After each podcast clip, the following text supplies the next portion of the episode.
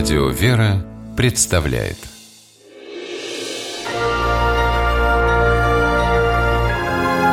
Герои моего времени 10 декабря 2011 года жители села Листвянка, что в Иркутской области, запомнили надолго.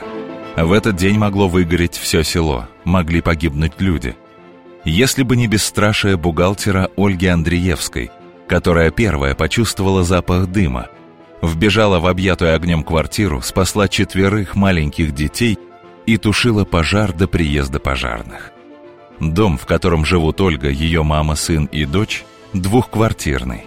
Вторую половину занимает многодетная семья Константиновых. Именно там и произошло возгорание. Сначала Ольга решила, что горит баня – Женщина выбежала во двор и увидела, как из окон соседней квартиры валит черный дым. Ольга кинулась на помощь, не дожидаясь приезда пожарной машины. Забежала, ну, они вот уже в коридоре, ребятишки, уже все, старшенькая 7 лет. Я, мол, младших взяла на руки, а этих так уже с собой побежали. И вот мы уже побежали, почти до ворот добежали, и мама через дорогу их, мама бежит. Ольга отвела детей к себе, а сама вернулась к соседям.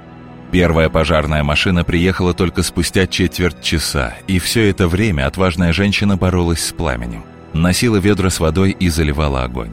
Пожарные говорят, то, что дети не погибли, это чудо. Жители Листвянки поправляют, у чуда есть имя – Ольга Андреевская. В доме Константиновых она теперь самый дорогой гость. А мама спасенных малышей Ирина с тех пор прячет спички подальше. Особенно от сына Дани – ведь в тот день именно он, четырехлетний малыш, воспользовавшись тем, что Ирина вышла из дома, провел свой страшный эксперимент. Взял спички, залез на печку. И давай вот щелочки кидать. Интересно же, как в полу горит свет. Вот и пошел у нас пожар. Этот пожар почти полностью уничтожил квартиру.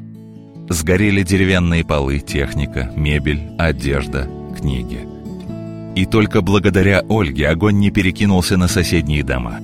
Из-за сильной пурги и ветра пламя могло распространиться по деревне за считанные минуты. Добрая слава об Ольге Андреевской прогремела на всю Иркутскую область. Иначе как героиней и некрасовской женщиной ее не называют. А спасенные дети теперь считают тетю Олю своей второй мамой.